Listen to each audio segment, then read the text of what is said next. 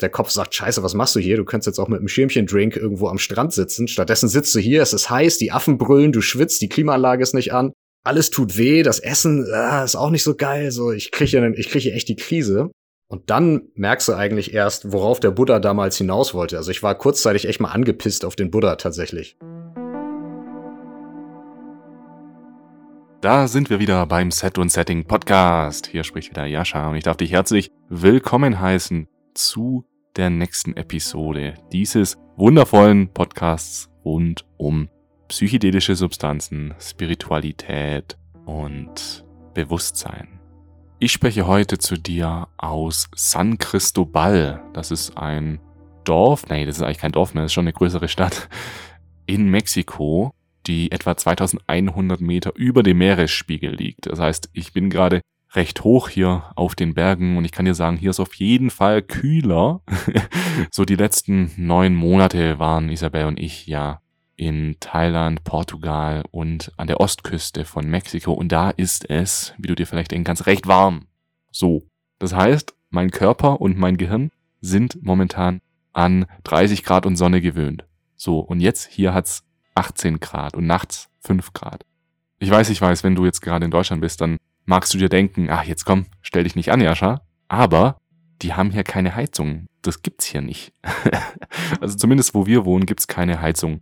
Und ja, wir haben jetzt inzwischen vier Decken übereinander. Ich trage jetzt hier, auch jetzt gerade hier einen mega dicken Pullover. Und Isabel trägt auch teilweise eine Winterjacke, wenn sie am Laptop arbeitet. Aber gut, ja, das ist jetzt nun mal so. Aber tagsüber in der Sonne ist es schon warm. Und die Landschaft hier ist einfach unglaublich. Es ist so authentisch mexikanisch. Es ist nichts auf Englisch übersetzt zum Beispiel. Das macht es schon mal sehr sympathisch, auch wenn ich kein Spanisch kann, was die Sache nicht einfach macht. Aber es ist einfach irgendwie mexikanischer und wir freuen uns jetzt hier voll, in den nächsten Wochen hier die Wälder und Berge mit unserem Fahrrad erkunden zu können. So viel mal zu meiner privaten Front. So, und jetzt kommen wir mal zu dieser Podcast-Episode. Nämlich heute haben wir den Dorche hier auf dem Podcast. Ja, den Deutsche kenne ich jetzt auch schon einige Monate. Wir haben uns in Portugal kennengelernt. Er hat zum Beispiel bei unserem letzten Psilocybin-Retreat die morgendliche Meditation und Atemübungen übernommen. Und das war richtig geil. Er macht da so eine schöne, so einen schönen Mix aus Atemtechniken, Meditation und auch Körperbewegung, also Yoga. So alles in einem und das ist richtig toll, um ja morgens erstmal wach zu werden, erstmal eine Stunde den ganzen Körper und Geist einmal durchspülen und so in den Tag zu starten. Und bei einem Retreat macht das natürlich super viel Sinn. Übrigens, das nächste Set und Setting Psilocybin Retreat ist schon in ein paar Monaten wieder und wenn du dabei sein möchtest, dann schau unbedingt mal vorbei bei setandsetting-retreat.com. Aber jetzt zurück zu Dorje.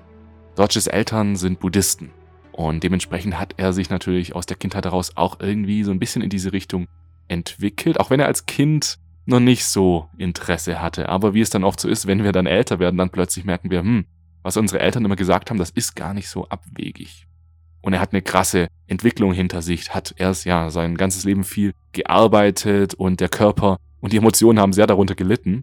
Aber als er dann auf Reisen gegangen ist, nach Asien unter anderem, mit der Intention, ja endlich mal wieder richtig schlafen zu können, hat er dann unter anderem ein Vipassana Retreat besucht, bei dem er täglich viele, viele Stunden meditiert hat und um 4.30 Uhr aufstehen musste.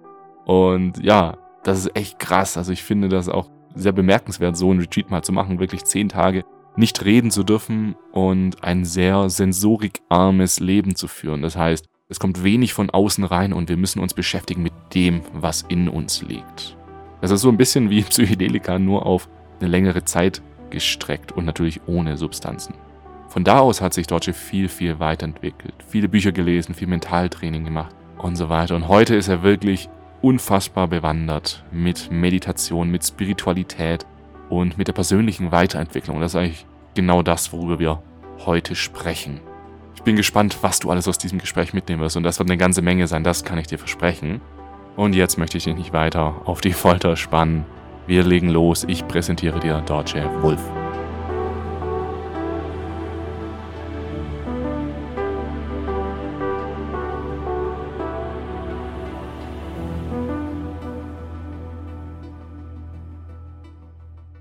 Schön, dass du hier auf dem Podcast bist. Ich heiße dich herzlich willkommen. Herzlichen Dank, mein Lieber. Ich freue mich, da zu sein. Ja, schön. Ich bin mega gespannt auf dieses Gespräch und auch, dass du ein paar deiner Erfahrungen, deiner Geschichten, deiner Ansichten mit uns oder mit mir jetzt in dem Fall teilen möchtest. Und wir haben uns ja kennengelernt, wann haben wir uns kennengelernt? Vor ein paar Monaten in Portugal. Und ich glaube, als wir uns da kennengelernt haben, da warst du jetzt auch noch nicht, da hattest du jetzt noch nicht irgendwie viele psychedelische Erfahrungen gemacht. Das kam dann jetzt alles irgendwie, oder? Ja, ich hatte begrenzt nur psychedelische Erfahrungen. Ich hatte eine Ayahuasca-Reise vorher schon mal gemacht und einmal mit Psilocybin was gemacht. Das war aber eine ganz, ganz milde Dosis, sage ich mal. Mhm. Und jetzt in Portugal auf jeden Fall tiefer reingegangen mit den Erfahrungen, wo du einmal warst ja auch mit dabei, genau, und dann später nochmal eine Psilocybin-Reise, genau. Ja, ja, krass. Da würde ich jetzt auch gleich dann mal ein bisschen genau rein in deine Reisen. Da hattest du mir damals auch schon ein paar coole Erfahrungsberichte erzählt. Aber bevor wir da reingehen, mhm. hätte ich jetzt mal gesagt, kannst du mal nochmal sagen, wer bist du eigentlich und äh, wie bist du zu Psychedelika, Spiritualität und so weiter gekommen? Was ist bei dir da was ist in deinem Leben jetzt so in letzter Zeit eigentlich passiert? Okay, den großen Bogen einmal, ne? ja, genau. Mein Name ist ähm, Dorje. Ich komme aus Hamburg und äh, komme eigentlich aus dem Bereich Finanzen, erneuerbare Energien, Wirtschaftszahlenleben mhm, sozusagen. Mhm. Und Spiritualität, damit hatte ich schon Kontakt als Kind, habe mich dafür aber nicht groß interessiert, also durch die Eltern bedingt, weil das Leben, was wir ja draußen so beobachten, ja häufig in eine ganz andere Richtung geht. Für mhm. mich hat das dann später bin ich über Kampfsport letzten Endes eigentlich zu dem Thema gekommen. Über Kampfsport kam ich zu Atemtechniken, über Atemtechniken kam ich zur Meditation. Und diese zwei Atemtechniken und Meditation habe ich mehr erforscht zu einem Zeitpunkt, als es mir, ja, als es mir eigentlich nicht gut ging. So, ich war einfach nicht happy mit meinem Leben. Ne? Ich habe sehr, sehr viel gearbeitet, immer Highspeed, bis spät in die Nachts, am Wochenende kaum Zeit gehabt für Freunde, Familie. Körper, Gesundheit hat natürlich drunter gelitten, aber auch die Emotionen, ist ja klar wenn du einfach keine Zeit mehr hast, dich als Mensch irgendwie persönlich auszuleben. Und genau da habe ich eigentlich angefangen zu meditieren, aber eher mit dem Fokus, ich will mal wieder vernünftig schlafen können, weil das mhm. war wegen des ganzen Stresses nicht mehr gut möglich. Mhm. Bin dann irgendwann ausgestiegen und habe gesagt, so, jetzt muss ich mal raus hier. Bin ein halbes Jahr nach Asien gegangen, bin gereist. Das war 2018. Ah. 2018. Genau. Da hast du davor sozusagen als Finanzhai oder was war deine Arbeit? ja, nicht high. Ich war auf der, äh, auf der guten Seite der Macht, äh, sage ich ah, mir zumindest. Ach so. Ähm, immer erneuerbare Energien haben wir gemacht. Das heißt, Finanzierung und Investitionen in große Solarparks, Windparks, solche Sachen, Energiewende vorantreiben. Und das war auch cool. Es hat mich äh, interessiert. Es hat mich gefordert. Aber ich habe halt auch gemerkt, okay, das ist wahrscheinlich nicht der einzige Grund, warum ich jetzt hier bin. So, diese Fragen, mhm. was mache ich mit meinem Leben? Warum bin ich hier? Die habe ich mir schon als Kind gestellt, aber da sie sich scheinbar sonst niemand gestellt hat, dachte ich einfach nur, okay, ich bin vielleicht irgendwie komisch, also habe ich es wieder verbuddelt und habe dann einfach so weitergemacht, wie man das so weitermacht. Ne? Schön studiert, gearbeitet und irgendwann festgestellt, ja, aber irgendwie happy bin ich damit jetzt nicht. So, und dann ging die Reise quasi los. Ne? Immer schon viel gelesen, hm. Seminare gemacht, äh, mich mit neurolinguistischem Programmieren beschäftigt, NLP, Persönlichkeitsentwicklung. Naja, und als ich dann in Asien war, da bin ich dann wirklich tief eingestiegen mit ah. Schweige-Retreats, Meditationen, viel Kampfsport, viel Zeit in der Natur verbracht, Yoga, all so eine Sachen. Bevor du da nach Asien bist, hast du auch gerade gesagt, du hast dir schon früh essentielle Fragen gestellt. Und das finde ich schon interessant. Definitiv. Was glaubst du, woher das kommt? Waren deine Eltern da auch schon irgendwie so in diese Richtung oder wo kommt es her? Ja, meine Eltern sind Buddhisten, also da über die habe ich natürlich äh, gewisse Themen als Kind schon mitbekommen. Allerdings, ich glaube, wenn du das als Kind lernst, diese Themen, dann ist das eher so, man macht es halt, weil das irgendwie Teil des Brauches ist, weil mhm. man es halt so macht, aber du verstehst es als Kind nicht. Oder ich zumindest habe es als Kind überhaupt nicht verstanden.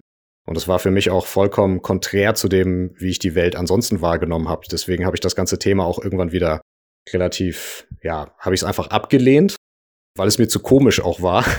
Und ähm, Genau, aber trotzdem, nichtsdestotrotz waren die Fragen, die, die tiefgründigen Fragen waren trotzdem da. Ne? Ja. Aber ich habe keine, keine Lösung dafür gefunden, keine, keine Antworten, die für mich zufriedenstellend waren. Ja. Aber auch nicht in dem, was meine Eltern mir gesagt haben. Das fand ich sogar noch weniger zufriedenstellend. Die haben dann immer in Rätseln gesprochen. Aber wahrscheinlich beim Buddhismus geht es dann vielleicht auch gar nicht darum, die richtigen Lösungen zu finden. Also das ist ja oft so, dass da dann die buddhistischen Meister gefragt werden und der Meister sagt dann, nee, die, die Frage ist jetzt gerade gar nicht wichtig, oder? Ja, es gibt, also gerade im Zen-Buddhismus gibt es viel so diese, diese Rätsel, ne, äh, die dann aufgelöst werden sollen, über die dir was beigebracht werden ah. soll, ähm, über Spiritualität. Aber wenn du, wenn du dazu noch keinen Zugang hast, dann sitzt du davor und denkst dir, was soll der Scheiß? Also ich verschwende ich aber doch nicht meine Zeit mit sowas. Ne? Also du, du musst bereit sein für gewisse Themen. Das ist mir ganz ja. klar geworden.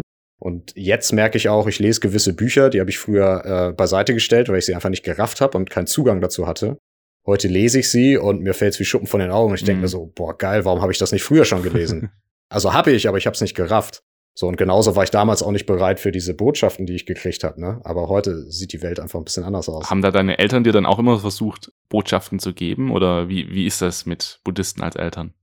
Nee, das, also, was heißt Botschaften? Ja, du, also ich hatte das Gefühl, ich krieg eigentlich nur den gleichen Kram immer wieder vorgekaut, den andere auch schon gesagt haben. Aber mir hat da so ein bisschen das kritische Hinterfragen gefehlt. Deswegen mhm. hat, hat es mich dann am Ende des Tages auch eher davon weggetrieben.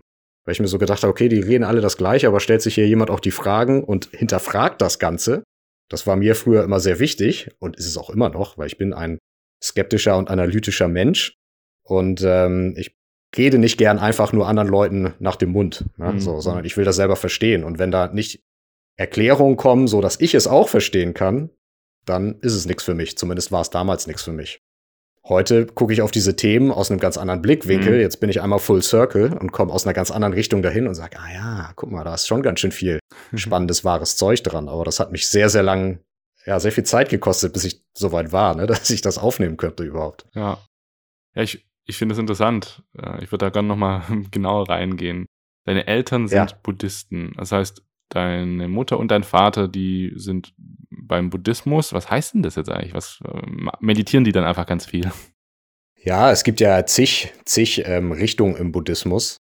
Und ja, Meditation gehört auf jeden Fall dazu. Pujas, dass du dir, also so rituelle, ja, Gebete könnte man fast sagen. Ne? Eine tägliche Praxis gehört dazu, dass du morgens was machst, dass du abends was machst. Es gehören natürlich gewisse Gebote auch dazu, so wie man sie im Christentum, im Islam, mhm. im, im, Judentum auch kennt, wie äh, Gewaltfreiheit und so weiter, an die man sich halten soll. Aber ja, im Wesentlichen Meditation, Mantren sprechen und man geht natürlich auch zu Events, wo Lehrer sind und hört denen zu, ne? Und äh, geht zu diesen Einweihungen oder Belehrungen. Das heißt, da warst du als Kind dann auch schon immer dabei. Yes, und genau das war für mich eigentlich eine teilweise auch schräg, weil ich immer das Gefühl hatte, zumindest damals waren diese, diese Events häufig voll mit, mit Leuten, die ein bisschen schräg anmuteten, sagen wir mal so. Also es waren jetzt nicht äh, nur die, die äh, prädestinierten Vorbilder für mich dabei sozusagen. Ne? Das war auch einer der Gründe, wo ich so gedacht habe, okay, irgendwie ist das hier nichts für mich. Und dann habe ich mich wieder davon wegentwickelt. Hast du da dann so auch ein bisschen die Anti-Haltung entwickelt, aber ist, glaube ich, als Kind oft so, ne, dass wir das, was unsere Eltern machen, dann blöd finden, weil das ist ja nicht das, was alle anderen machen, das ist ja nicht normal. Und wir wollen ja normal sein, wir wollen ja dazugehören, wir wollen Mainstream sein fast schon. Und dann später im Verlauf des Lebens auf einmal merken wir, ja, normal sein ist doch nicht so geil. Definitiv, das ist äh, absolut der Punkt. Du hast ja schon gefragt, ne? Habe hab ich mir früher gewisse Fragen, tiefsinnige Fragen gestellt? Jo, habe ich hatte das Gefühl, das macht niemand sonst, also habe ich es verbuddelt, weil ich wollte ja dazugehören. Mhm. So, und das war früher auch ein ganz wichtiger Teil bei allem, was ich getan habe. Klar, ich habe viele Sachen gemacht oder auch gesagt, einfach weil ich dazugehören wollte zu einer Gruppe. So, und dann irgendwann stellst du fest, na gut, wenn du dich da nicht wohlfühlst, dann darfst du dich jetzt langsam rausentwickeln und emanzipieren aus diesem Gruppengefüge, ne? Und schauen, mhm. wo der Weg an dann hin verschlägt. Mhm. Und da wird's eigentlich erst so richtig spannend. Da wird's erst richtig spannend und da gehen wir dann jetzt auch mal rein, weil du hast dann 2018 gesagt, so, jetzt bin ich hier mal erstmal raus. Hast du dann deinen Job gekündigt und bis nach Asien oder wie, wie war da dein Gefühl damals? Ja, ich wollte ihn kündigen, aber ich wurde zurückgehalten. Man wollte mich unbedingt halten und ähm, dann kam dabei raus, dass ich ein sechsmonatiges Sabbatical bekommen habe. Bestmögliche Situation, weich gefallen. Hab halt quasi sechs Monate unbezahlten Urlaub bekommen mhm. und bin dann los. Und naja, dann relativ schnell ist dann klar, so, naja, selbst wenn ich jetzt sechs Monate frei habe, unterwegs merkst du, okay, ich will trotzdem nicht zurück in das alte Leben, so, ne? Also auch wenn man mir das jetzt alles ermöglicht ja. und ich mit Dankbarkeit gegangen bin. Ja, und so kam es dann auch. Also klar, irgendwann habe ich dann für mich die Entscheidung getroffen, okay, es, äh, es stehen andere Entwicklungsschritte an, dafür muss ich andere Sachen tun. Bin ich zurückgekommen und dann habe ich halt dann gekündigt. wie, wie hat es dein Chef oder deine, deine Chefs da wahrgenommen dann? Ja, auf der einen Seite äh, waren sie natürlich enttäuscht, klar, sie haben äh, sich selber ja auch ja, sage ich mal, echt gedreht dafür, mir das möglich mhm. zu ermöglichen und mir diese Freiheit zu geben. Und wenn der Junge dann losgeht und aus der Freiheit zurückkommt und sagt, okay, ich will jetzt trotzdem weiter, mhm. ist natürlich äh, hart.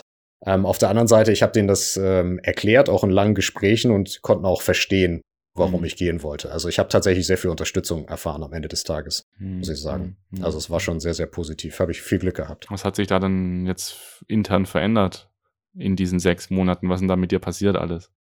Puh, ja, das ist äh, ja eine ganze Menge natürlich. Ne? Also eins der einschneidendsten Erlebnisse für mich war auf jeden Fall ein Vipassana Retreat, das mhm. heißt zehn Tage Schweige äh, Meditationsretreat in Indien. Habe ich in Bodh Gaya gemacht, an also dem Ort, wo der der Gautama Buddha seine Erleuchtung fand. Ähm, und es war auch zu einem sehr spannenden Zeitpunkt mit Vollmond und auch zu dem Zeitpunkt, wo er seine Erleuchtung gefunden hat im Jahr und so, also ein großer Feiertag. Und das war für mich eigentlich so das einschneidendste Erlebnis, würde ich sagen. Denn du sitzt einfach zehn Tage im Schweigen, darfst auch niemanden angucken, hast kein Handy, keine Musik, nichts zu schreiben, gar nichts. Du sollst dich wirklich nur auf die Meditation konzentrieren. Morgens um vier wirst du geweckt, um 4.30 Uhr geht's los. Und dann hast du jeden Tag zehn Stunden Meditation. Also du hast dazwischen natürlich Pausen, kannst rausgehen, zweimal am Tag kriegst was zu essen aber du sitzt einfach zehn Stunden mit dir alleine und bist mit dir allein und das mhm. ist krass. So, die ersten Tage ist das richtig schmerzhaft, aber irgendwann passieren abgefahrene Sachen. ist es dann auch schwierig, obwohl du schon Meditationserfahrung hattest? Also warst du schon ein erfahrener Meditation, Meditator und trotzdem war es dann komisch? Meditator. Oder? Nee, ich würde sagen, ich war vorher nicht ein groß erfahrener Meditator. Ich habe eher experimentiert. Das heißt, ich habe mit Büchern experimentiert, mit Apps experimentiert, mit mhm. YouTube. Und dann äh, kennen das viele wahrscheinlich selber auch, die jetzt gerade zuhören. Du sitzt da hier mal 10 Minuten, da mal 15 Minuten, mal läuft's ganz gut, mal läuft's mhm. überhaupt nicht. Mal hast du ein paar positive Erfolge und dann denkst du dir wieder, okay, irgendwie ist das vielleicht doch nichts für mich. So, das war eigentlich eher so der Status. Ich wusste rational, dass es mir irgendwie gut tun mhm. soll, aber ich hatte noch gar nicht so die richtigen Durchbruchmomente, wo ich gemerkt habe, alles klar, das ist echt was für mich. Das ist erst bei diesem Retreat passiert, weil ich einfach so lange, so viel und so konsequent gesessen habe, und dann irgendwann erst passieren diese Dinge. Also du musst es, musst es einfach mit einer gewissen Intensität gemacht haben. Und seitdem kommen aber diese Effekte viel, viel häufiger und regelmäßiger. So ein, so ein Vipassana ist ja dann so ein bisschen wie ein Trip. Also ein Trip eben aufgeteilt auf zehn Tage, also ohne Substanz, aber hat vielleicht doch ähnliche Effekte. Ist es dann für dich so gewesen, dass irgendwann, also wie, wie war dann so dieser Moment, an dem du dann verstanden hast, ah, jetzt verändert sich was? Das war unfassbar. Das war unfassbar. Also ich saß sechs Tage in Schmerzen, denn du kannst dir gar nicht vorstellen, wie sehr der Körper wehtut, wenn mhm. du sechs Tage, zehn Stunden am Stück einfach nur sitzt auf dem Boden auf so einem Kissen. Man merkt das ja manchmal, ja, du sitzt am Schreibtisch und auf dem Sofa und irgendwie ist unbequem, okay, dann bewegst du dich, aber da sollst du dich teilweise nicht mal mehr bewegen. Du sitzt wirklich wie ein Stein und du mhm. hast unfassbare Schmerzen. Und zu dem körperlichen Schmerz gesellt sich dann der emotionale Schmerz. Der Kopf sagt, scheiße, was machst du hier? Du könntest jetzt auch mit einem Schirmchen-Drink irgendwo am Strand sitzen. Stattdessen sitzt du hier, es ist heiß, die Affen brüllen, du schwitzt, die Klimaanlage ist nicht an.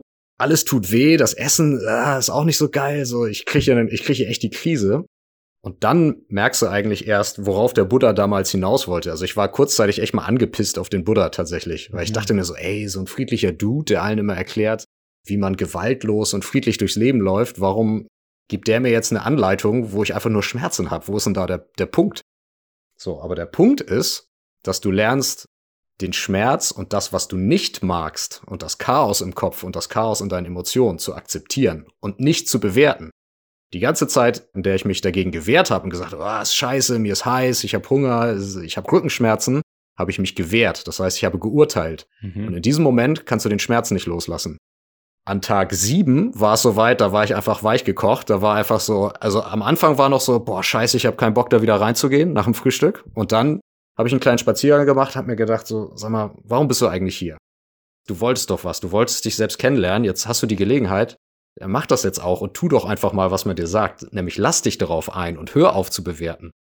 Und dann in dem Moment habe ich dann einfach gesagt, okay, komm, scheiß drauf, ich zieh's jetzt durch und wenn ich jetzt hier noch vier Tage sitze und es tut einfach nur mhm. weh, dann ist das so, egal, ich mach das jetzt. Und in dem Moment, wo ich das akzeptiert habe, setze ich mich rein und es macht einfach nur Peng. Mein ganzer Körper ist war wie von einem elektrischen Strom durchzogen. Alles hat vibriert. Ich habe meinen Herzschlag gehört. Ich habe meinen Herzschlag vibrieren gehört. es war ein unfassbar krasses Gefühl, wie wenn du einen kalten Schauer hast, wenn es dir kalt den Rücken runterläuft, ne? Wenn du morgens ins Badezimmer gehst, musst aufs Klo und irgendwie, ah, kalter ah, ja. Schauer. So, aber davon 37 Stück hintereinander weg. Warm, warm, warm. Einer nach dem anderen, die Wirbelsäule runter, alles vibriert und du bist, ich war mega tief in mir selbst drin, komplett, komplett in Frieden, komplett zentriert, kein Gedanke, keine Emotion, einfach nur pures Sein und hatte das Gefühl, ich schweb gleich. Also es war echt abgefahren und eine tiefe und friedvolle Ruhe, wie ich sie, glaube ich, vorher noch nicht erfahren habe. Und das ist natürlich nicht jedes Mal so, aber es kann passieren und es kam auch die nächsten Tage immer mal wieder. Dann kommt aber gleich die nächste Lektion, dann setzt du dich hin und sagst, geil, das will ich jetzt wieder haben. Mhm. So, und dann kommt's nicht. Und das ist nämlich genau die zweite Lektion, wenn du es zu sehr jagst, also das Gefühl in dir drin, wenn du es, wenn du es verfolgst, dann kommt es auch nicht. Und das ist ja eigentlich die Lehre des Buddha gewesen, dass das, was wir lieben, akzeptier es, ohne es festhalten zu wollen. Und das, was du nicht liebst, das, was du nicht magst, akzeptier es, ohne es von dir wegdrücken zu wollen. Und wenn dir die beiden Dinge gelingen, dann wird's spannend. Ja. Aber das dauert. Was ist das denn? Was ist das jetzt für ein Gefühl? Ist das, was, ist das deine Erleuchtung gewesen oder was ist das? Nein, nein, nein, das würde ich, das würde ich nicht sagen. Es war, es war einfach ein, ein kleiner Durchbruchmoment für mich selbst, wo ich sage ich mal, Verständnis nicht nur auf einer intellektuellen, rationalen Ebene hatte, sondern auf einer mhm. tiefer liegenden, gefühlten Ebene. Das heißt, mein Körper hat verstanden. Mhm. Und damit hat mein Unterbewusstsein verstanden. Und damit ist die ganze Lektion jetzt auch endlich mal zum Sacken, zum, zum, ja, ist eingesickert. Vorher, intellektuelles Verständnis ist gut. Zahlen, Daten, Fakten. Wir leben in einer Welt, die lebt davon, von Big Data. Der Punkt ist, Daten und Informationen zu haben, bringt dich nicht weiter. Es bringt dich bis zu einem gewissen Punkt, und danach muss Verständnis auf einer tieferen Ebene erfolgen, damit überhaupt noch eine Verhaltensänderung stattfinden kann. Und das habe ich dort gemerkt. Ich wusste ja rational alles, was der Buddha mir erklärt hat. Klar, dann liest du das Buch und du hörst dem, dem Gespräch zu und sagst, ja klar, es macht Sinn, verstehe mhm. ich alles. Aber du verstehst es nicht, weil du kannst es nicht umsetzen. Erst wenn es auf der tiefsten unterbewussten Ebene im Körper ankommt, dann kannst du es umsetzen. Und das ist da passiert und seitdem ist meine Beziehung dazu eine andere. Wie ist dann deine Beziehung jetzt damit? Die Beziehung ist, dass ja, du diese Lektion eigentlich jeden Tag wieder fühlen und durchdenken mhm. darfst, dich nicht an dem Ding festzuhalten, die du gerne magst und dich nicht zu sehr gegen die Dinge zu wehren, die du nicht gerne magst, sondern zu akzeptieren, ohne zu beurteilen und im Hier und Jetzt zu sein. Und wenn du das spürst, wenn du da einmal richtig drin bist, und das ist auch egal, ob das bei Meditation passiert oder bei Breathwork oder auf Psychedelika, wenn du vollkommen in dem Moment bist, dann ist dieser Moment der ist unendlich. Der ist unendlich lang, dieser eine Moment, ne? Wenn du einfach nur vollkommen präsent bist, aber diese vollkommene Präsenz wird halt immer gestört durch unsere Gedanken, durch alles, was da immer abgeht. Ja. Und ich denke, wenn du diese, wenn du einmal so eine tiefgreifende Erfahrung gemacht hast, dann gibt es dir einfach Selbstvertrauen, dass wenn du das häufiger machst, dass es wiederkommt, aber es muss nicht kommen bei jedem Mal, wo mhm. du sitzt oder jedem Mal, wo du eine Sitzung machst, aber es kommt dann, wenn du soweit bist mhm. und wenn du im richtigen Zustand bist. Du hast praktisch einmal so, so das, den Zielzustand gesehen und weißt jetzt, was möglich ist und bist dann nicht mhm. mehr so, wie du es vorhin auch gesagt hast. Ne? Viele meditieren halt, meditieren und fragen sich, um was geht's jetzt hier eigentlich?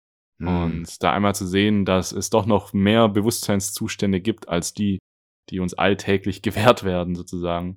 Das ist dann doch immer ganz schön zu sehen. Aber ich finde es auch echt schwierig, die Sache, die du gesagt hast, dieses akzeptieren, was kommt, auch wenn negative Gefühle kommen, dass wir die eben akzeptieren.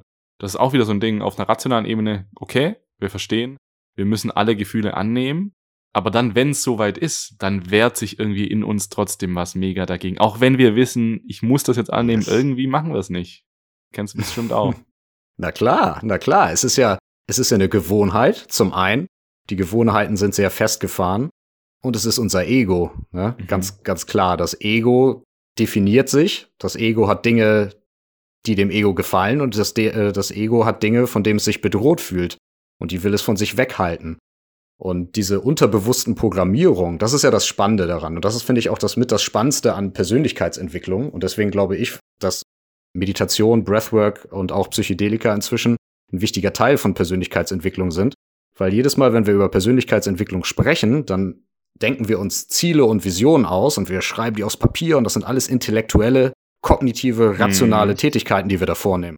So, und dann sagst du dir, okay, da will ich hin und du malst das Ziel an die Wand und hast es auf dem Vision Board und dann machst du es aber trotzdem nicht, weil du im Unterbewusst eigentlich in eine andere Richtung läufst, weil deine Programmierung durch Gewohnheiten und durch Traumata aus der Vergangenheit in eine andere Richtung läuft. Ne? Und deswegen müssen wir an diesen tiefer, tiefer liegenden Themen ansetzen und dafür sind das eben die Methoden, die wir brauchen, um das, was wir intellektuell und rational erzielen wollen, dass wir auch da hinkommen. Das heißt, wir müssen unser Gehirn, das diesen rationalen Aspekt verkörpert, mit unserem Herzen, was dieses Gefühlsthema verkörpert, müssen wir zueinander bringen. Ne? Diese berühmte mhm.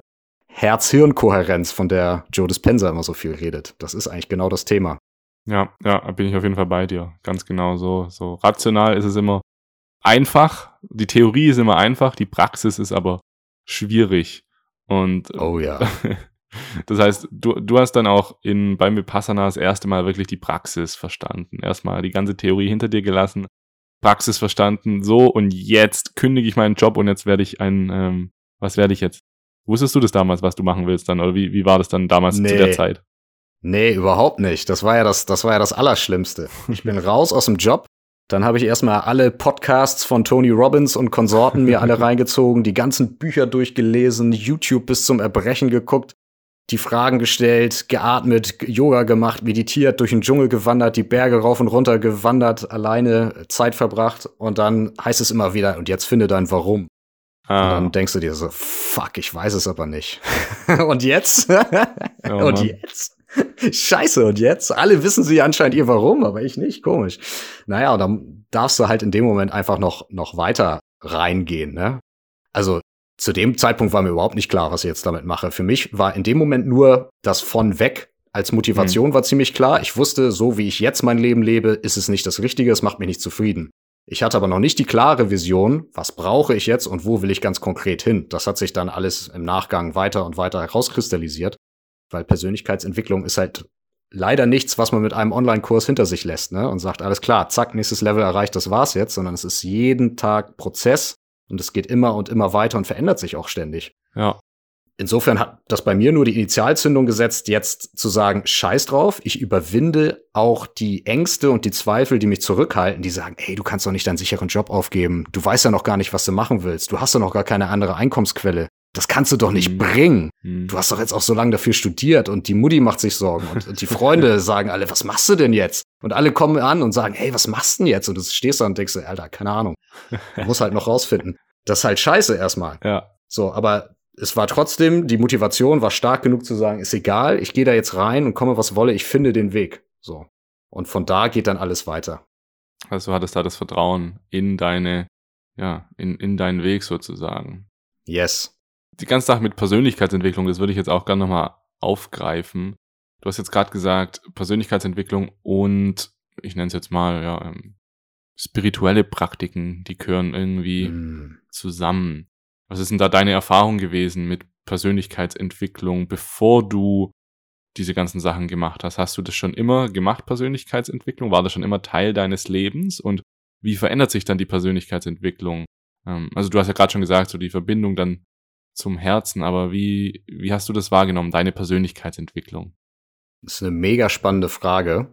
Das hat bei mir angefangen, als ich im Auslandssemester in Schottland studiert habe. Das ist echt schon viele Jahre her, weil im englischsprachigen Raum ist das Thema schon viel, viel länger bekannt. Und ich bin da irgendwann mal durch einen Bücherladen gegangen und dann stand da so eine, so ein ganzes Regal voll mit Self-Help und Self-Development-Büchern. Und ich so, boah, krass, das ist ja spannend. Und dann habe ich da rumgeblättert, habe mir ein paar Bücher rausgeholt. Das erste, glaube ich, was mich richtig weggefetzt hat, war Dale Carnegie, How to Win Friends and Influence People. Mhm. Ich so, Alter, ist das Geiles geil. Buch, habe ich auch gelesen. Alter, ist das geil. Und das erklärt ja an so vielen Stellen, warum mir gewisse Dinge nicht gelingen. Das ist ja geil. Und dann bin ich halt voll rein. Und das war zu der Zeit. Aber zu der Zeit habe ich halt viel gelesen, gelesen, gelesen. Wie viel von dem, was wir lesen, setzen wir am Ende des mhm. Tages um? Vor allem, wenn wir alleine sind und niemanden bei uns haben, der mitmacht, ne? Und der auch uns auch accountable hält. Das heißt, über Jahre war im Wesentlichen Lesen und dann ist der Fortschritt erst da, aber erst langsam und sehr graduell, sage ich mal.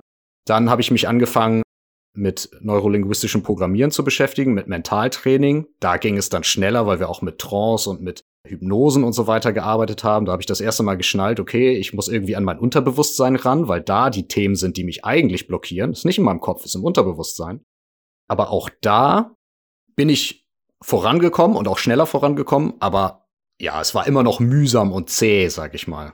Dann hat es angefangen, sich mit Biohacking zu vermischen. Also, okay, wie verstehe ich jetzt meinen Körper und meinen Geist und wie kann ich das optimal nutzen? Mhm. Dann ging es wieder ein bisschen weiter voran, aber ich sag mal, Spiritualität, das hat eine ganz, eine ganz neue Dimension geöffnet. Weil wenn wir wirklich reinsteigen und fra uns fragen, was ist Spiritualität oder was wollen alle spirituellen Methoden, eigentlich haben alle spirituellen Methoden auf diesem Planeten, egal welcher Kultur, egal auf welchem Kontinent, egal von welcher Rasse, irgendwie mal erdacht, das gleiche Ziel, nämlich die Transformation des Menschen oder des, des Geistes, der Seele irgendwo, ne? Von einer Person. Deswegen ist das die ultimative Persönlichkeitsentwicklung, mhm. die aber noch in gewissen Leit, äh, mit gewissen Leitplanken daherkommt, weil sie dir ja auch eine Richtung gibt, in die sie dich schubst.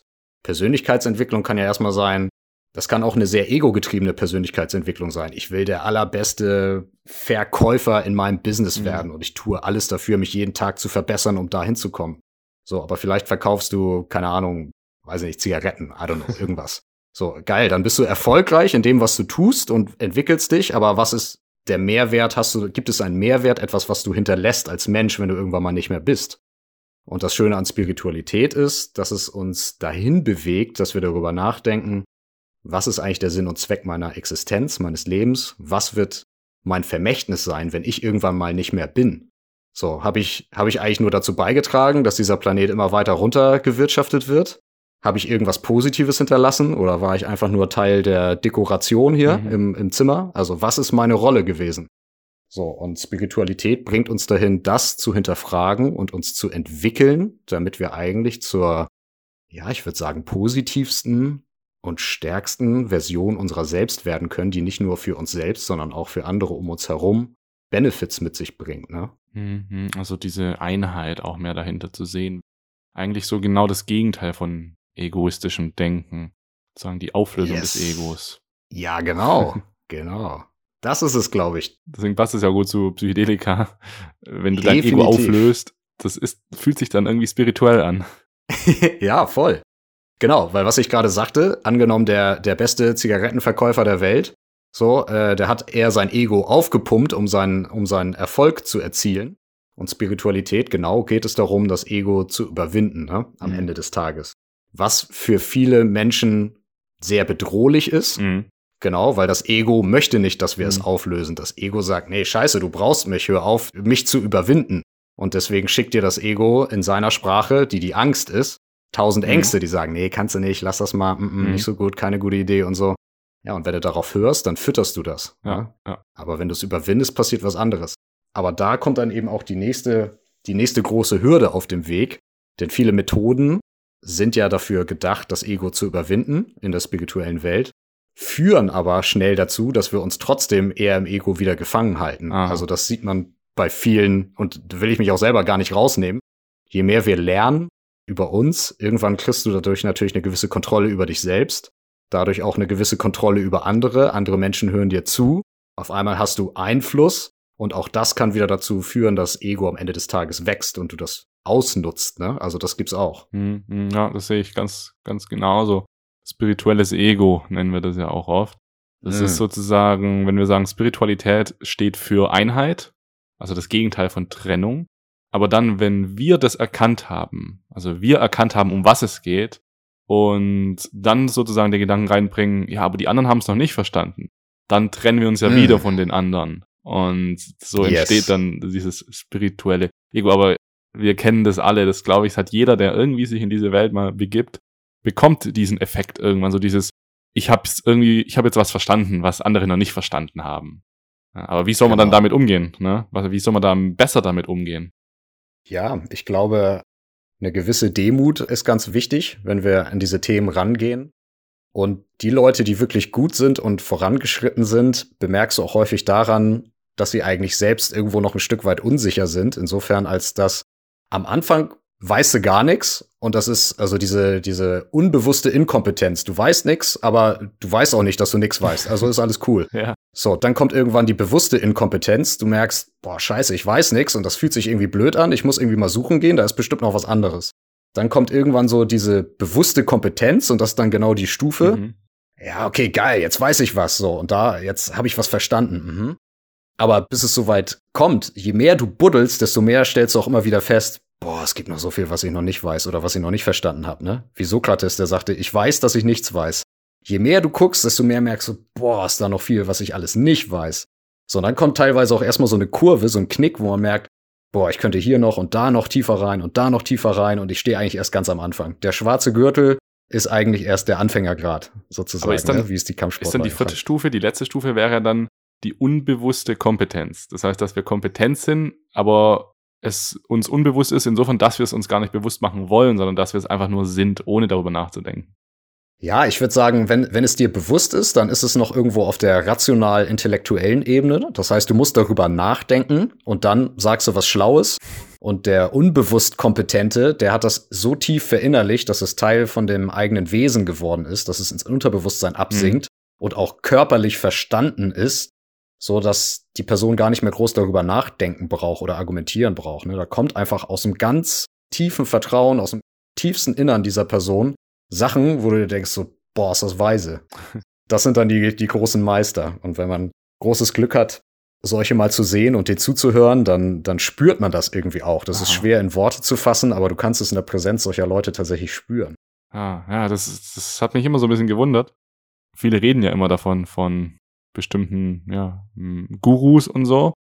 Und dann gucke ich mir die YouTube-Videos an und denke mir halt, ja, das ist halt ein Typ, der redet halt spirituell schlaue Sachen. So, ja, gut, ähm, könnte ich auch sagen, oder? So, Könntest du auch sagen. Ich könnte genau. das doch eigentlich auch sagen. Das mache ich ja auch bei meinen YouTube-Videos. Ich sage halt irgendwelche Sachen, aber ähm, was macht es denn dann wirklich aus, ein Meister zu sein? Ist es dann die Erfahrung oder? Es ist das Verkörpern, würde ich sagen. Also es ist genauso, wie du sagst. Also Information ist nicht unser Problem im Jahr 2020. Mhm. Wir haben zu allem die Information. Jeder, der heute will, kann sich ganz genau den Pfad zur Erleuchtung theoretisch ausdrucken und an die Wand pinnen und jeden Tag dran arbeiten. Deswegen kann auch jeder dazu auf YouTube irgendwie rumlabern. Aber das heißt ja nicht, dass diese Person im wahren Leben das auch verkörpert. Mhm. Ne? Also es gibt ja genügend Leute, die irgendwie, äh, wie war das mit dem Sekt- und Selters-Thema, die selber den Sekt schlürfen, aber, aber Selters predigen sozusagen. Aha. Was ist der Unterschied oder was macht einen Meister aus? Habe ich auch mit meinem Lehrer in Indien drüber gesprochen, denn ich bin ja, also da vielleicht nochmal kurze Schleife, nachdem ich aus Asien zurückkam und dann erstmal wieder hier im Leben angekommen bin, habe ich gemerkt, okay, ich möchte noch viel tiefer buddeln mhm. und bin dann im Jahr drauf, in 2019, bin ich nochmal nach Indien und bin nach Rishikesh gegangen, was ein sehr spiritueller Ort im Himalaya ist, wo ganz, ganz viele Yoga- und Meditationsschulen sind. Und bin da auch in so eine Meditationsschule gegangen und habe mir da halt ja ziemlich intensiv Meditations-Teacher-Training reingezogen. Gar nicht so sehr mit der Absicht, jetzt zu unterrichten zu wollen, aber es war einfach Neugierde. Ich wollte mehr lernen über die Philosophie, die dahinter steckt, verschiedene Techniken, wie das mit Atemtechniken zusammenhängt. Genau.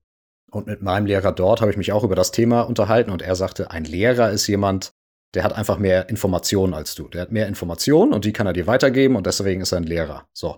Aber ein Meister ist jemand, der verkörpert diese Information. Vielleicht kann er das noch gar nicht mal perfekt erklären, so dass du es im Buch niederschreiben würdest, aber beobachte ihn in seinem täglichen, wie er redet, wie er sich verhält und dann spürst du, ob das ein Meister ist oder nicht.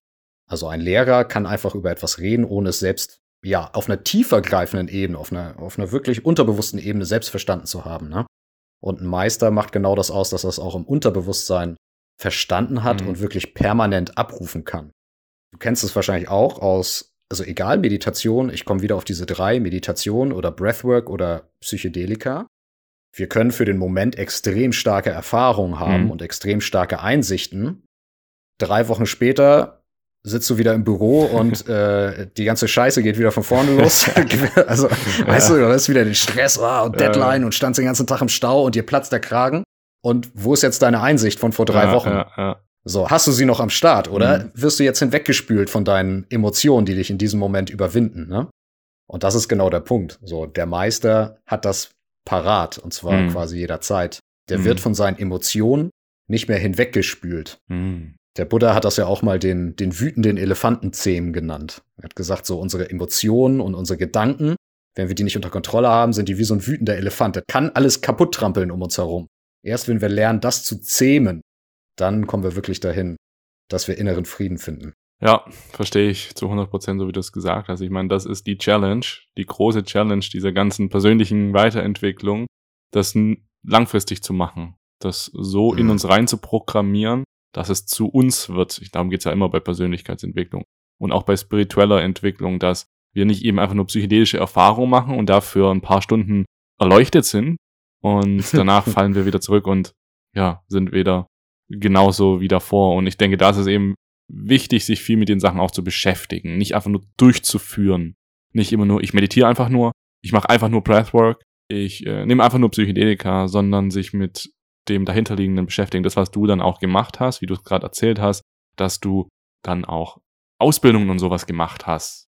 Wie war das dann? Also hattest du dann so das Gefühl, ich lasse mich jetzt einfach so lang ausbilden, bis ich dann weiß, was ich machen will, bis ich mein Why gefunden habe, oder wie war das? Nö, ähm, das hatte mit meinem Why gar nichts zu tun, oder beziehungsweise in dem Moment war es einfach Neugierde. Mhm. Ich wollte einfach mehr herausfinden. Vielleicht noch ein kurzer Satz zu dem, was du eben sagtest. Genau, wenn wir, ich sag mal, Meditation, Breathwork und vielleicht auch psychedelische Reisen einfach als To-Do abhaken oder als mhm. Erfahrung es gibt ja auch Leute, die, die jetten von einem Ayahuasca-Retreat zum nächsten und lassen sich da richtig schön durchführen, ne? Und ah, geil, nächsten Monat wieder. Mhm. So, die mhm. Frage ist immer, hast du, nimmst du dir die Zeit in deinem Highspeed-Leben, das, was du siehst, das, was du lernst, das zu integrieren? Das bedeutet, das, was du erlebt hast, zu einem Teil von dir selbst zu machen, wie du es eben gesagt hast. Mhm. Das ist die Integration und das ist der wichtige Teil. Wenn du das nicht tust, dann rennst du ja trotzdem einfach weiter in diesem, in diesem Red Race, immer schneller, immer schneller, vom nächsten Event zum nächsten und musst alles durchballern und alles durchprobieren. Und es gibt auch ein schönes Wort dafür, Bliss Hunter.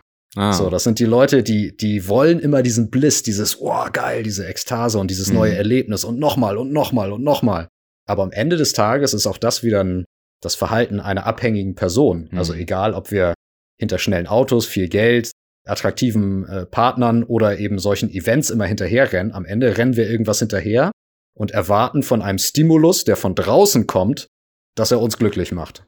So, solange wir das tun in diesem Jägermodus und etwas jagen, extern, damit es intern etwas mit uns macht, solange kommen wir eigentlich nicht wirklich vom Fleck. Aber wie ändere ich das dann? ja, genau, gute Frage.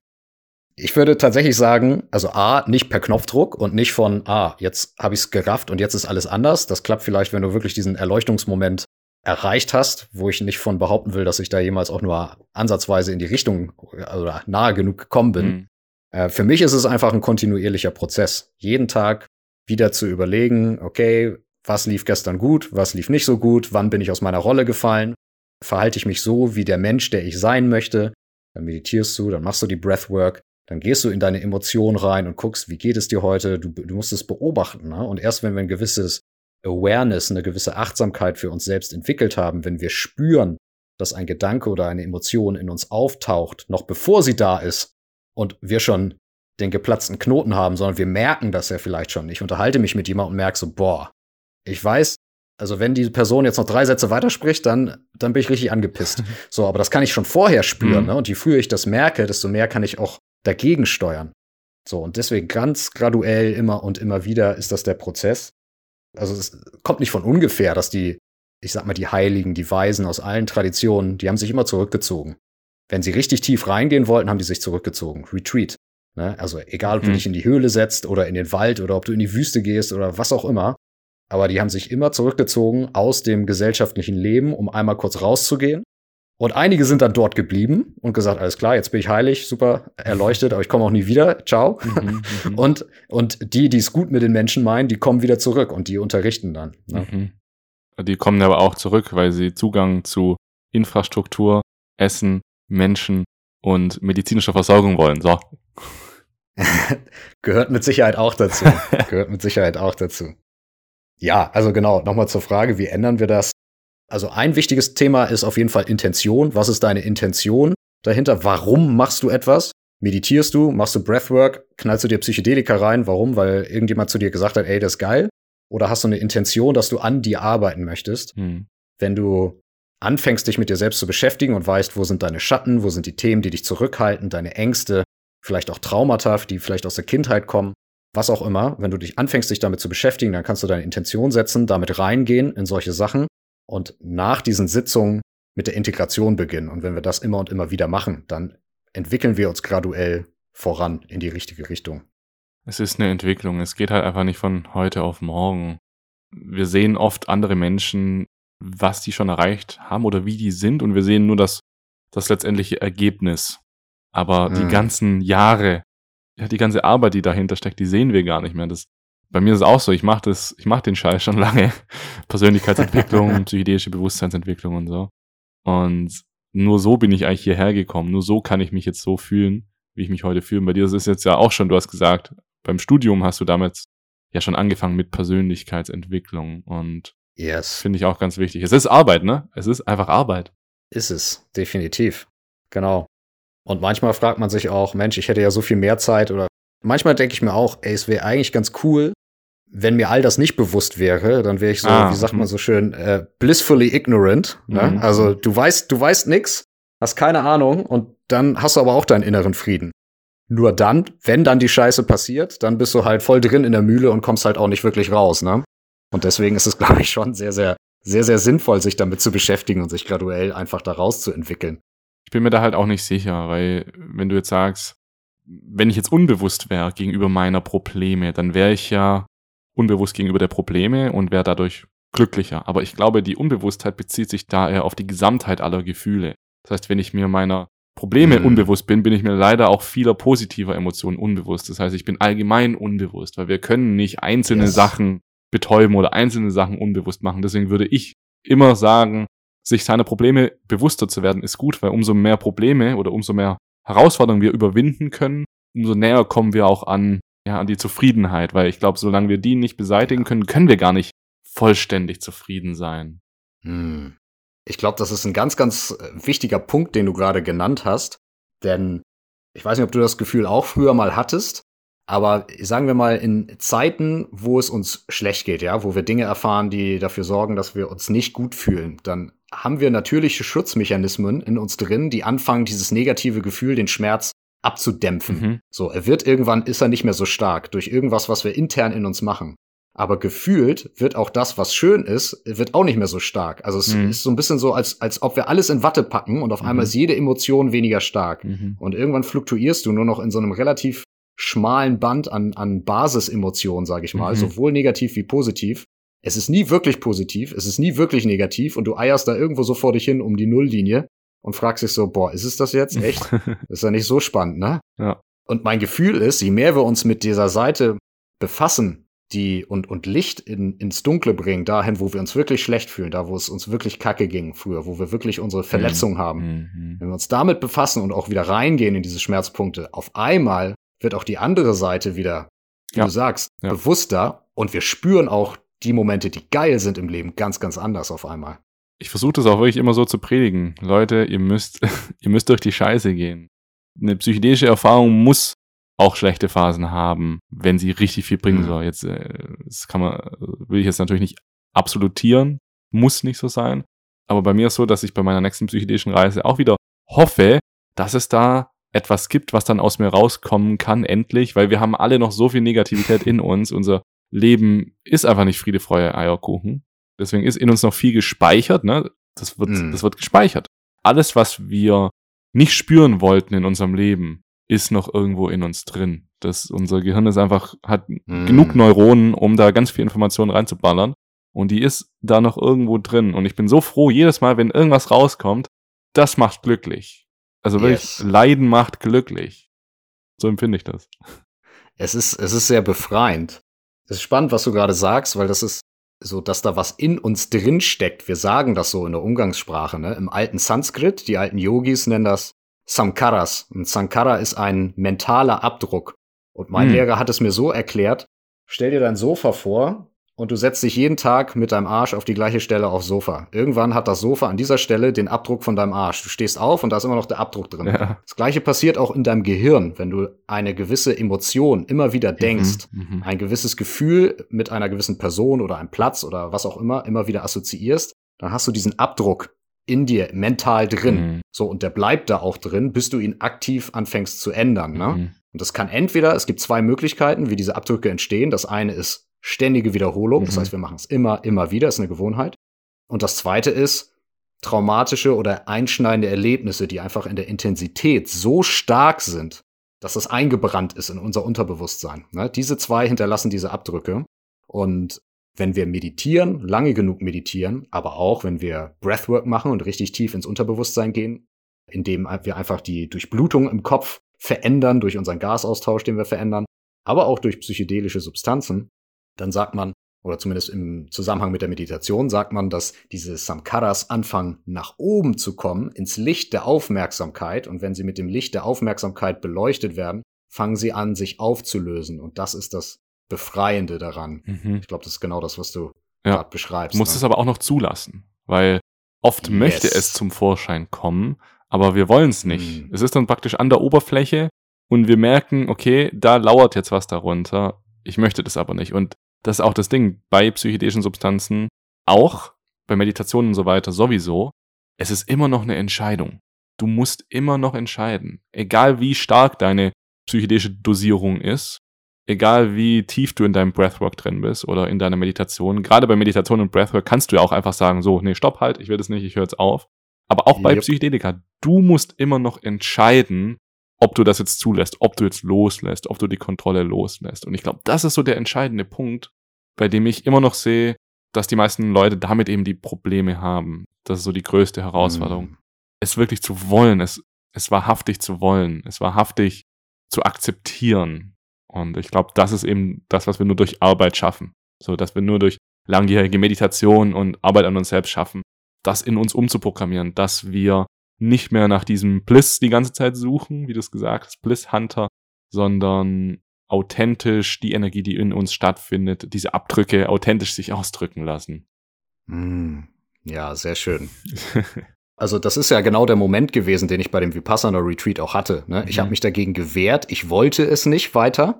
So, und in dem Moment war der Schmerz stark. Also es hat sich im Rücken so angefühlt, als ob jemand mit einem Besenstiel hinter mir sitzt und mir diesen Besenstiel in den Rücken rammt. Ja. So hat sich das angefühlt, so intensiv war der Schmerz. Aber in dem Moment, wo ich das losgelassen habe und das akzeptiert habe und losgelassen habe, hat er sich halt komplett aufgelöst.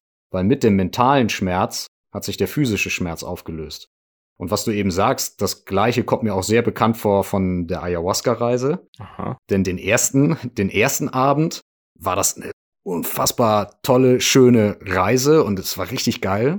Am nächsten Tag hatte ich ein bisschen zu viel von dem Rapé und dann hatte ich halt mega die Kopfschmerzen und mir war, mir war schlecht. Und als das Ayahuasca dann kam, dann, da wollte ich irgendwie nicht. Ich wollte Mhm. Keine Ahnung, ich hatte in dem Moment keinen Bock mehr, weil, ich, weil mir einfach so physisch so unwohl mhm. war. Und dann ist auch nicht viel passiert, tatsächlich. Das heißt, wie du sagst, selbst bei Ayahuasca hatte ich da scheinbar noch die Möglichkeit, mich gegen zu entscheiden. Mhm, mh. Es sind auch teilweise sehr unterbewusste Prozesse. Oft spüren wir von Psychedelika nichts und sagen aber mit einem Teil unseres Bewusstseins, ich möchte was spüren, aber ein unterbewusster anderer Teil, der sich davon abgesplittet hat, der möchte es nicht. Und darauf haben wir dann gar keinen Zugriff. Und das ist auch der Grund, warum viele Menschen bei Psychedelika jetzt nicht so viel spüren zum Beispiel. Auch da gibt es Leute, die nehmen halt 100 Mikrogramm, 200 Mikrogramm und spüren da gar nicht so viel, weil ein mhm. unbewusster Teil von ihnen nicht spüren möchte, auch wenn ihr Bewusstsein spüren möchte. Aber bei dir ist es ja mhm. nicht so. Ich erinnere mich auch, als du deine deine Pilzreise hattest beim Alex, da hast du auf jeden Fall viel gespürt. Äh, das heißt, das oh, Problem ja. hattest du, glaube ich, noch nie, dass du, also außer bei der Ayahuasca-Reise, aber danach hattest du es dann nicht mehr, oder? Nee, genau. Beim Ayahuasca war das auch, auch anders. Also bei der ersten Reise war alles äh, war wunderschön. Bei der zweiten, wie gesagt, war zu viel Rapé und dann hatte ich halt einfach physisches Unwohlsein und dann habe ich es nicht mehr zugelassen. Bei der Pilzreise, das war, glaube ich, so das mit das Magischste, was ich bisher überhaupt erlebt habe. Und ich würde auch, auch sagen, das war auch hands down so eins der spirituellsten Erlebnisse, die ich bisher hatte. So definitiv, weil das einfach so ein starkes Gefühl, allumfassendes Gefühl war, was dabei mhm. rumkam. Und als es losging, genau, ich habe es beim, beim Alex gemacht, ich habe es ja auch alleine gemacht, das heißt, ich lag nur in dem Raum, dunkler Raum, Schlafmaske auf, mhm. bisschen Hintergrundmusik und äh, der Alex hat, äh, hat äh, über mich gewacht, sozusagen. Ja, ja, ja. Und als es losging, wie viele Pilze waren das? War am Anfang ähm, das, äh, hawaiianischer Pilz, glaube ich. Keine Ahnung. Dann müssen wir den Alex nochmal fragen, ja, wie das ja. Ding genau heißt. ähm, auf jeden Fall, als es losging, dieser Moment, wo ich sag mal, der Intellekt so zu schmilzen beginnt und du keinen Gedanken mehr fassen kannst. Den fand ich bei Ayahuasca schon äh, schwierig, den fand ich bei DMT mhm. Äh, heftig schwierig und beim Pilz auch, weil es ist, gerade wenn du ein intellektueller, rationaler mhm. Mensch bist und auf einmal merkst du, du kannst nicht mehr denken, dann macht dir das erstmal Angst. Ne? Mhm. Du kannst nicht mal an deiner Intention mehr festhalten. Und ich hatte mir sehr feste Intentionen mhm, mhm. äh, ausgesucht für diese, für diese Sitzung. Und dann kamen ja auch erstmal Themen, die nicht schön waren am Anfang. Ja? Das heißt, viel komische Entitäten, die ich irgendwie gesehen habe, unheimliche Dinge und so. Aber gleichzeitig war da drunter, und das hat es mir so leicht gemacht, tatsächlich dann auch wirklich loszulassen, diese ganz, ganz warme, sicherheitgebende und komplett liebevolle mütterliche Energie, mhm. die ich irgendwie gespürt habe auf dem Pilz. Ne? Also ich hatte das Gefühl, sowohl von meiner eigenen Mutter als auch von Mutter Erde tatsächlich gehalten zu werden und bedingungslos geliebt zu werden. So und dadurch, ja, das war eigentlich eine der Kern, der Kernerlebnisse dieses, dieses Trips, dass bedingungslose Liebe in nichts anderem resultieren kann als Dankbarkeit.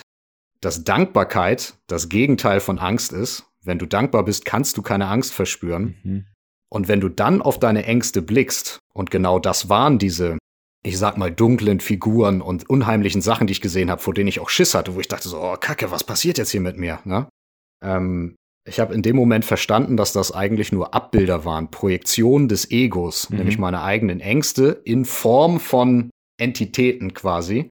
Und in dem Moment, in dem ich die mit Liebe und Dankbarkeit betrachten konnte, konnten sie mir nichts mehr anhaben.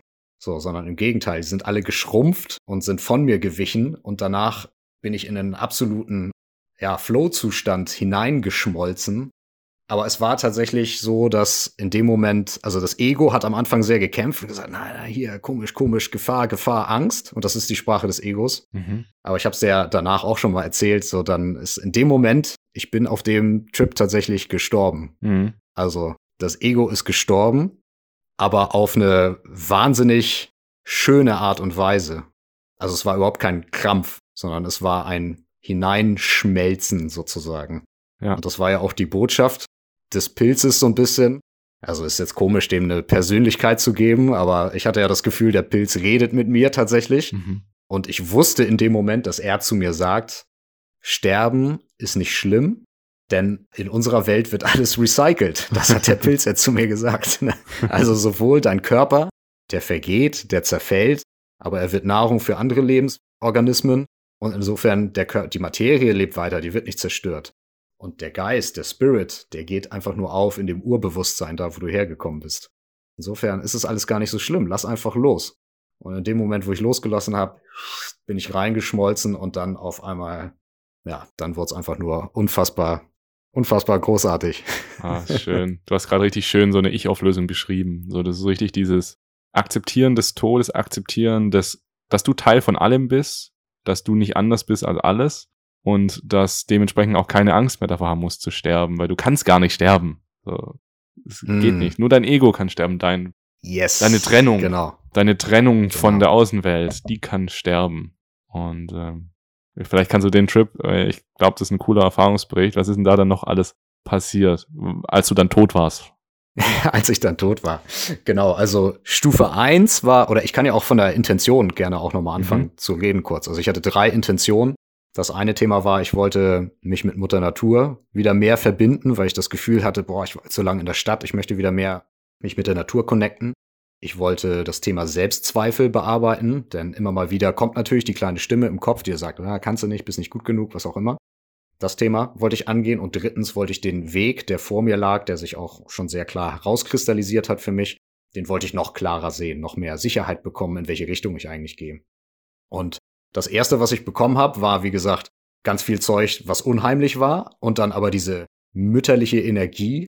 Also ich hatte das Gefühl, ich bin wieder im, im Mutterleib oder im mhm. Leib von Mutter Natur, mhm. keine Ahnung, aber es war auf jeden Fall dieses Gefühl von bedingungsloser Liebe, bedingungsloser Akzeptanz.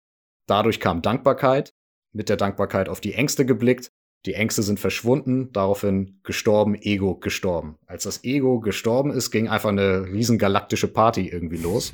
Weil dann bin ich in den, dann bin ich komplett im Flow gewesen. Ich habe gemerkt, wenn keine Angst da ist und wenn kein Zweifel da ist, dann bin ich vollkommen präsent. Und in dem Moment, in dem ich vollkommen präsent bin, wirklich nur da bin und nur spüre und nur bin, in dem Moment Da war komplett Zeit und Raum vollkommen egal, weil jeder Moment war gefühlt unendlich. Also ich habe das Gefühl gehabt, ich habe mein ganzes Leben gelebt in diesem einen Moment.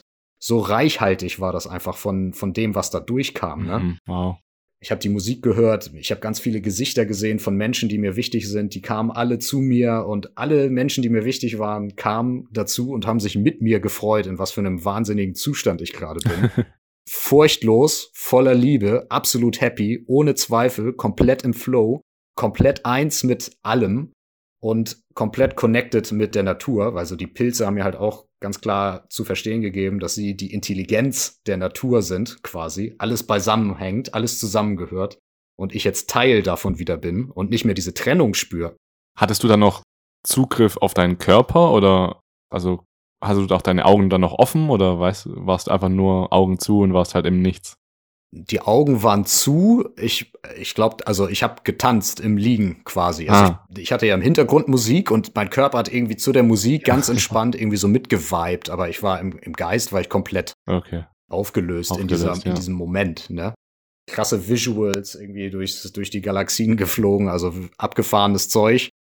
Und hatte auch da wieder das Gefühl, dass ich durch verschiedene, also das klingt jetzt natürlich total abgefahren, wenn man das noch nie gemacht hat, ne? Also, aber das ist tatsächlich so ein bisschen wie einem blinden Farben zu erklären. Das ist, mhm. schwierig. Also ich glaube, man muss es echt ab, äh, mal ausprobiert haben, damit man versteht, ja. worüber ich jetzt abgefahrenes gerade erzähle. Aber in dem Moment hatte ich das Gefühl, ich fliege echt durch die Galaxien, durch verschiedene Dimensionen. Und in verschiedensten Welten waren wieder diese unheimlichen Entitäten auch wieder. Also riesige, keine Ahnung, Aliens oder insektenartige Riesenviecher, total unheimlich. aber ich war eben komplett furchtlos. Und in dem Moment hat sich eigentlich das gesamte Universum verneigt und hat gesagt, cool, vor dem, dem können wir nichts anhaben gerade. Der ist, der ist unzerstörbar gerade, wo er unterwegs ist. Und dann hat mich auch alles in Ruhe gelassen. Alles hat mich in Ruhe gelassen und es war nur reine, positiver, liebevoller Flow. Ne? Es war, es war Musik, es war Tanz, es war Genießen, es war auch die Botschaft vom Pilz auch, genieß das Leben, das gehört dazu. Mhm. Ne? Wenn der Moment da ist, dann genieß, genieß den Moment und koste ihn vollkommen aus.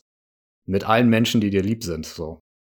Genau, und dann war einfach die Party am Laufen und dann hatte ich aber ja noch mal eine dritte Frage. Dann habe ich ja noch gefragt, so, okay, aber das ist ja alles schön und gut und ich genieße das auch total, aber warum bin ich denn jetzt eigentlich hier? Ich wollte ja auch meinen Weg klarer sehen, was ist mein Job, meine Aufgabe. Und ähm, ich musste ein paar Mal nachfragen tatsächlich, weil der irgendwie wollte man mich in der Party halten, weil es war auch alles so cool. Aber genau, dann irgendwann kam halt raus, dass ich das wirklich wissen will, dass es mir ernst ist mit diesem Anliegen, ja, dass ich verstehen möchte, warum ich hier bin. Und dann sagte der Pilz, okay, du willst es wirklich wissen, ne? Okay, dann nehme ich dich jetzt mit. und dann sind wir ja wieder auf den Planeten Erde zurückgekehrt und ja, ich habe eigentlich alles, ich habe alle Tiere gesehen, alles, was lebt, mhm. von Mikroben über Insekten, Amphibien, Reptilien, Fische, Vögel, äh, Säugetiere, Menschen, alles. Und ähm, der Pilz sagte, das ist deine Familie. Alles, was lebt, das bist du. Alles, was lebt, ist Planet Erde. Du bist Planet Erde. Es ist alles eins. Nichts davon ist getrennt. Alles kommt aus dem gleichen Schoß. Alles hat die, wird durch die gleiche Energie am Leben gehalten. Und wenn du den Planeten Erde nicht respektierst und das Leben darauf, dann respektierst du dich selber nicht. Wenn du Leben zerstörst, mutwillig, nicht um zu essen, sondern mutwillig zerstörst, dann zerstörst du dich selber. Und das war irgendwie eine ganz, ganz klare Botschaft. A, alles gehört zusammen, alles in der Natur ist eins und ich bin Teil von dieser Natur, wie alle. Nichts davon ist getrennt zu betrachten. Und vor allem alles, was lebt, sind unsere Geschwister, Brüder und Schwestern sozusagen. Und es ist unsere Aufgabe, das Leben nicht auszunutzen und mutwillig zu beschädigen mhm. und uns zu unterwerfen, sondern das Leben zu beschützen, weil es der Wille des Universums ist, dass all das, was lebt, hat seinen Sinn und Zweck, warum es lebt, in all seinen Formen, in all seinen Ausprägungen, in allen Variationen. Es muss da sein, damit das kosmische Bewusstsein sich in all diesen verschiedenen Formen ausleben und ausprobieren kann. Das war irgendwie so die Message an der Stelle. Und ähm, dass es deswegen jede Art von Leben schützenswert ist. Mhm. Was nicht heißt, dass wir nicht töten dürfen, wenn wir essen wollen. Aber es geht eben darum, Respekt zu zeigen und dem Leben Ehre zu erweisen. Hat es dann deine Frage beantwortet? Ja, also definitiv. Es hat mir, mir ganz klar dann, es kam, das kam dann noch später, ganz klar zu verstehen gegeben, dass es äh, meine Aufgabe ist, Menschen zu zeigen, dass wir Menschen, dass es unsere Aufgabe ist, die Beschützer dieses Planeten und all, von allem, was lebt auf diesem Planeten, zu sein. Nicht es zugrunde zu richten und es auszunutzen, sondern es zu beschützen, dass das unsere Aufgabe ist als intelligenteste Spezies auf diesem Planeten. Und ähm, ja, dann kamen noch Krafttiere mit dazu, die irgendwie in mich reingelaufen sind und mir mega viel Power gegeben haben. Und ja, also es war absolut abgefahren. Krass. Absolut abgefahren. Ist auch krass, du kannst es mega gut verbalisieren, weil es hört sich jetzt für erstmal so einfach an, ja, okay, der hat das ja dann so gesehen, wie er da durchs Universum fliegt und dies und das, diese Message bekommen. Aber das ist gar nicht so einfach, das in Worte zu bringen, in menschliche Sprache, das Erlebte, weil das wird ja nicht immer in Sprache übermittelt, ja. sondern eher in Gefühlen. So ist es, absolut. Also ja. Du hast es dann wahrscheinlich, absolut. Äh, hast du es dann auch integriert, hast du es dann aufgeschrieben oder wie, wie machst du sowas? Ja, genau. Ich bin ähm, nach, nach der Session bin ich erstmal rausgegangen. Das war dann irgendwie mitten in der Nacht ich habe mich, es war in Portugal, ich bin oben auf die Klippe gegangen, habe in den Sternenhimmel geguckt, perfekter Sternenhimmel. Mhm. Das war übrigens auch noch mal krass. Ich habe die Verbindung zwischen den ganzen Sternen gesehen, oder es sah zumindest so aus, als ob verschiedene Sternsysteme alle miteinander verbunden sind. Ich habe das Gefühl gehabt, das Meer, die Pflanzen, alles um mich rum atmet und lebt und alles alles freut sich darüber, dass ich das jetzt endlich mal verstanden mhm. habe in diesem Moment. Und irgendwie hat mich alles, der gesamte Kosmos, das gesamte Universum hat mich in dem Moment mit Aufmerksamkeit und Liebe belohnt dafür, dass, dass ich das gesehen habe, dass wir Teil davon sind. Und dann an dem Abend habe ich es einfach nur noch genossen. Ich saß da einfach nur noch stundenlang und habe in den Sternenhimmel geguckt. Und ähm, nächsten Tag bin ich rausgegangen mit einem Notizbuch und ich glaube, ich habe drei Stunden einfach nur geschrieben, bis meine, bis ich einen Krampf im Handgelenk gekriegt habe. So viel habe ich niedergeschrieben einfach. Mhm. Und ähm, das auch dann nach, nachher öfter gelesen Mhm. Und auch in, ähm, gerade in den nächsten Tagen danach habe ich in, in, den Meditationen mich auch aktiv wieder so ein bisschen in diesen Zustand versucht reinzuversetzen, ne? in, um diese Botschaft nochmal wach zu, ja. wach zu holen, äh, wach zu rütteln und das wirklich wieder neu zu sehen und zu fühlen. Und das ist psychedelische Integration. Hier sieht man es am Paradebeispiel. Genau so soll es gemacht werden. Es ist tatsächlich so.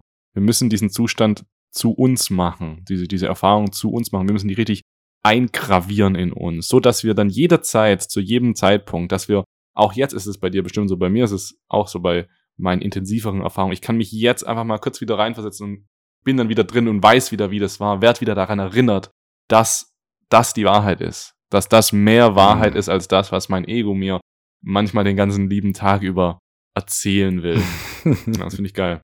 Ja, es war eine wahnsinnig äh, tolle und wertvolle Erfahrung auf jeden Fall ja, ich kann es nur bestätigen, was du sagst, sobald wir in der Lage sind, uns gehen zu lassen, loszulassen tatsächlich und mhm. uns dem Moment zu übergeben und zu akzeptieren, was da gerade passiert, ohne das jetzt beurteilen oder beeinflussen zu wollen. In dem Moment passieren magische Dinge. Ne? Ja, ja. Und ich sehe persönlich inzwischen, also Psychedelika waren früher gar nicht groß auf meinem Radar. Jetzt so, wie gesagt, seit anderthalb Jahren ungefähr kommt es natürlicherweise zu mir und in den Momenten, wo es einfach zu mir kam, ohne dass ich es gesucht habe, habe ich mich darauf eingelassen und dann war es eigentlich echt auch immer großartig. Und ich denke, dass Meditation, Atemtechnik und Psychedelika eigentlich alle in die gleiche Kerbe letzten Endes reinschlagen. Es sind unterschiedliche Intensitäts- und Geschwindigkeitsstufen, würde ich mal sagen. Mhm. Ich würde sagen, Meditation ist das sanfteste, was du machen kannst. Dauert auch am längsten und du brauchst am meisten Geduld und musst am meisten am Ball bleiben. Breathwork ist schon eine Abkürzung, kommst wesentlich schneller rein, aber auch du kannst es auch jederzeit unterbrechen, indem du einfach ein paar Mal normal atmest und zack ist es zu Ende. Aber du kannst sehr tief reingehen mhm. und Psychedelika ist sozusagen der höchste Schritt oder der, der intensivste Schritt, gerade wenn du auch vorher nicht geübt bist, in ganz, ganz starke und intensive Erfahrungen reinzukommen. Bei Psychedelika ist es halt so, wenn du erstmal drin bist, klar, du hast bis zum gewissen Moment den Spielraum zu sagen, ah nee, will nicht. Aber also gerade beim DMT zum Beispiel ist es ja so, ich meine, wenn der Zug fährt, dann fährt er, ne? Und dann nimmt er dich auch mit. also da ist dann. Du kannst noch Nein sagen, aber ja, wirklich? das ist dann nicht so schön. okay, das Gefühl hatte ich nicht. Ich, also als wir, genau, du warst ja dabei, als ich das erste Mal auch da, das DMT ausprobiert habe, da mhm. hatte ich das Gefühl, so da ist kein, kein Widerstand machbar. ja, das willst du da auch nicht. Es ist auch echt so, dass viele spirituelle Lehrer, die haben oft auch mit Psychedelika angefangen. Die haben das in ihren jungen Jahren mal probiert und sind so auf den Weg gekommen. Vielleicht ist es ja bei dir auch so. Mm. Das, vielleicht hatte ich dich das jetzt noch mehr in diesen Weg gebracht. Und wenn du jetzt vielleicht auch mal an deine Zukunft denkst, ja. wie hat dich das jetzt eigentlich nachhaltig verändert und wo geht's bei dir jetzt überhaupt hin? Also ich glaube, es hat mir wie auch vorher nichts gesagt, was ich noch nicht wusste, aber es hat dazu geführt, dass ich äh, Sachen auf einer ganz tiefen emotionalen und unterbewussten Ebene verstanden habe, wo sie, wo das Verständnis vorher nicht angekommen ist. Und dadurch ist die Botschaft auch viel viel klarer, viel viel nachhaltiger und viel viel eindrucksvoller, als sie vorher da war. So, also jetzt habe ich wirklich das Gefühl, ich weiß, weil ich es gesehen und gespürt habe. Und das gibt einfach so viel Selbstvertrauen in den eigenen Weg. Also ganz viel, wenn wir uns nicht trauen, Dinge zu machen oder so zu leben, wie wir uns eigentlich wünschen zu leben, dann ist das, weil wir, weil unsere eigene Angst uns zurückhält. Die Angst ist das Ego. Das Ego sagt, naja, das kannst du nicht, äh, das wird nichts, mhm, ist gefährlich und so. Aber das, was dagegen spielt, das sind Liebe, Selbstbewusstsein und Dankbarkeit und eben dieses, dieses Wissen, dieses Selbstvertrauen, das daraus kommt. Ne? Also mir hat es einfach wahnsinnig viel Selbstvertrauen auf meinem Weg gegeben, mich darin bestärkt, dass der Weg, auf dem ich unterwegs bin, dass der richtig ist und dass ich auch noch viel mehr machen darf auf dem Weg. Und wo geht's jetzt hin? Ich unterrichte ja jetzt schon seit geraumer Zeit Meditation und Atemtechniken und Wim Hof Methode kommt jetzt hoffentlich bald dazu, wenn ich meine Prüfung mal machen darf. Äh, laut Corona gerade wieder abgesagt. Genau, also es wird nächstes Jahr auf jeden Fall einige Retreats in Portugal geben, auch mit dem Alex, wo ich wieder am Start sein ich bin auch Dabei. Das sind so ja, hervorragend, siehst du, dann sehen wir uns da auch. Freue ich mich sehr drauf. Das sind so die Offline-Events, wo ich auf jeden Fall am Start sein werde. Ich gebe Stressmanagement und Resilienz Online-Trainings für Unternehmen. Das mache ich auch schon. Und was jetzt gerade im Entstehen ist, ist ein Online-Gruppencoaching, wo es um das Thema Lebensenergie geht, mhm. was die Inder Prana nannten, die Chinesen Qi, die Japaner Ki, also ist immer das gleiche Thema. Mhm. Aber was mich halt beschäftigt hat, ist, wie komme ich eigentlich voll in meine Kraft? Ne? Wie schaffe ich es, meinen Tag voller Power zu rocken und dabei gut drauf zu sein und in mir selbst zentriert zu sein? So, wie schaffe ich das so? Und da bringe ich letzten Endes so diese Methoden der alten Yogis, Meditation, Atmung, diese alten Philosophien zusammen mit dem, was die moderne Wissenschaft sagt, Biohacking. Denn unsere Welt hat sich sehr stark verändert. Mhm egal ob das Licht oder Nahrungsmittel oder Wasser oder was auch immer ist, das bringe ich alles zusammen. Das ist ein Thema. Und auch noch ein weiteres spannendes Thema, an dem wir gerade arbeiten und was auch bei dieser Reise ja herauskam, ist mehr für den Planeten tun, für die Heilung und den Schutz des Lebens. Und da kam für mich auch die Frage bei rum, ja, wer führt denn eigentlich die Kriege? Wer holzt denn eigentlich den Regenwald ab? Wer kippt das Öl ins Meer? Und wer denkt sich Massentierhaltung aus?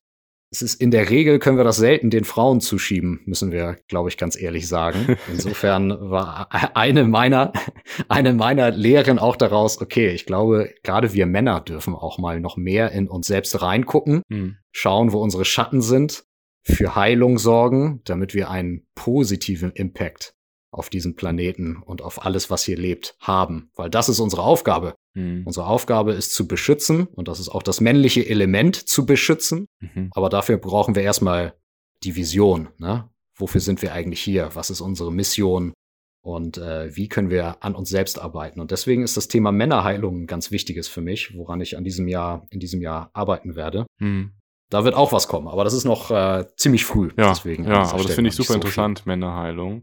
Weil wir reden ja auch oft bei allen spirituellen Praktiken oder bei jeder Persönlichkeitsentwicklung ist eigentlich prinzipiell für Menschen, für Menschen mit Persönlichkeit. Und deswegen, yes. es, es gibt ja auch für Frauen gibt es auch gefühlt mehr individualisierte Programme. Für Männer gibt es ja nicht so viel und deswegen glaube ich, ist es für uns Männer vielleicht auch neu, uns hm. als Männer gesondert zu sehen und für uns besondere, ähm, gerade jetzt Healing und so, das hört sich wahrscheinlich für viele Männer auch fremd an. Deswegen, ähm, mm. vielleicht können wir da mal noch reingehen. Das interessiert mich jetzt, wie, ja. wie können wir denn Männer heilen? Was ist denn jetzt das Grundproblem? Ist es einfach der Hormonspiegel, weil wir zu viel Testosteron haben? ja, das ist, ich glaube, das lässt sich so ähm, platt gar nicht sagen. Aber was du eben sagtest, genau, Frauen befassen sich viel mehr mit sich selbst als Männer. Mhm. Ich glaube, das können wir ruhig schon mal so platt einfach hinstellen, weil wie lösen Frauen Probleme? Sie reden darüber. Wie lösen Männer Probleme? Also entweder suchen sie einen ganz konkreten Ansatz, der sofort systematisch funktioniert, oder sie sagen halt einfach mal nix oder sagen, ja komm, lass mal halt eins saufen gehen und dann, mhm. ja, passt schon. So, ne? Das heißt, Frauen sind viel intuitiver unterwegs. Die spüren viel, viel mehr, was in sich selbst, in ihnen selbst vorgeht und auch was in anderen vorgeht. Und wir Männer haben das nicht so gelernt tatsächlich. So, zum Thema Männerheilung und was ist der richtige Ansatz? Ich denke, es gibt sehr, sehr unterschiedliche Arten von Männern. Wir haben auf der einen Seite wahrscheinlich so dieses, also zwei Pole, zwei Polaritäten der gleichen Sache. Nämlich auf der einen Seite so richtig, diese richtig aggressiven Alpha-Männchen, total Testosteron gesteuert. Und auf der anderen Seite Menschen, die auch sehr eingeschüchtert sind, eigentlich, die, die zu allem Ja sagen. Mhm. Man könnte auch sagen, feminisierte Ja-Sager. Mhm. So, die haben das, die haben das Thema mit der, mit dem Feminismus quasi andersrum integriert, dass es so weit ist, dass man sie quasi in ihrer männlichen Energie gar nicht mehr so sehr mhm. stark sehen kann. Also die Frage ist, wo steht ein Mensch, auch ein Mann, denn in jedem Mann und auch in jeder Frau gibt es männliche und weibliche Energien ja tatsächlich. Mhm. Ne? Und die Frage ist, wie ist die wie ist die Harmonie in dir? An welchem Ende der Polaritäten, mhm. wo stehst du? Und was sind die Elemente, die du brauchst? Jemand, der sehr aggressiv ist, sehr Testosteron geladen, der braucht vielleicht mehr Innenschau und ähm, das mit sich selbst, mit den eigenen Emotionen befassen und die eigenen Schattenseiten beleuchten und zu schauen, woher kommt eigentlich meine Aggressivität, meine Wut, meine Trauer, mein Hass, was auch immer.